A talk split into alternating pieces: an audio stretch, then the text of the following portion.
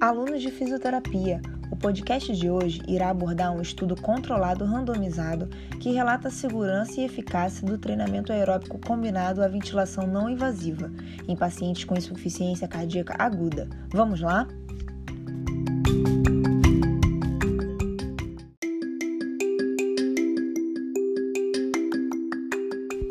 Intervenções não farmacológicas, como exercícios aeróbicos, vêm sendo mostrado em estudos que têm uma grande valia para pacientes com insuficiência cardíaca crônica.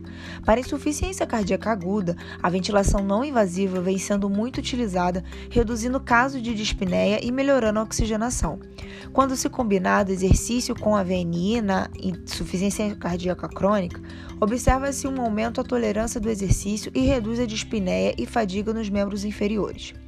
Nesse artigo, iremos avaliar a eficácia da união do exercício aeróbico sem carga combinado com a VNI em pacientes com insuficiência cardíaca aguda.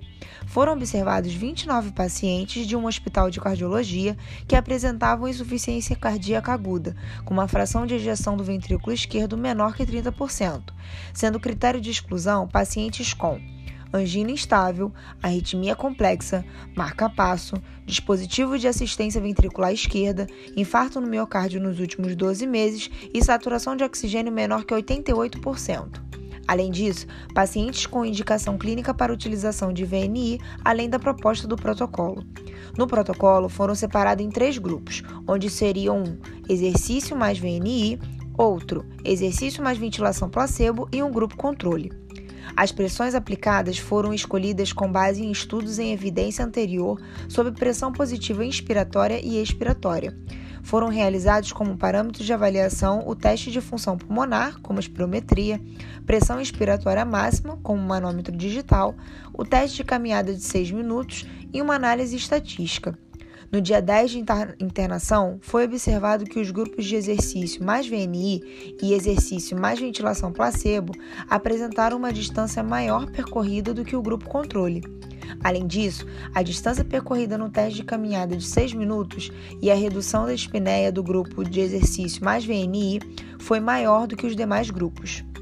A explicação para esse fato é que a VNI combinada com exercício tem influência sobre a redistribuição do fluxo sanguíneo muscular. Nos grupos que praticaram o exercício, houve também uma redução significativa do peso dos pacientes. Não foi observado nenhuma diferença do dia 1 ao dia 10 na espirometria na pressão expiratória máxima dos pacientes. Foi observado que os grupos que praticaram exercícios não precisaram ir para a UTI, em comparação ao grupo controle. Além disso, o tempo de permanência no hospital entre os grupos exercício mais VNI e exercício mais ventilação placebo foi diferente, sendo o exercício mais VNI ficando menos tempo hospitalizado. Com isso, o estudo mostra que a prática de exercícios aeróbicos juntamente à VNI são seguros, pois os pacientes não apresentaram piora de sintomas e faz com que haja um aumento da distância percorrida no teste de caminhada de 6 minutos.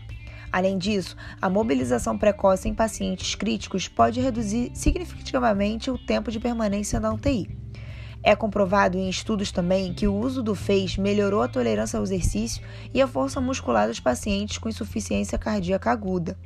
Podemos concluir, então, a prática de exercício será benéfica para pacientes com insuficiência cardíaca, uma vez que o ganho na distância percorrida no teste de caminhada de 6 minutos está associado ao desfecho clínico e à qualidade de vida em pacientes com insuficiência cardíaca.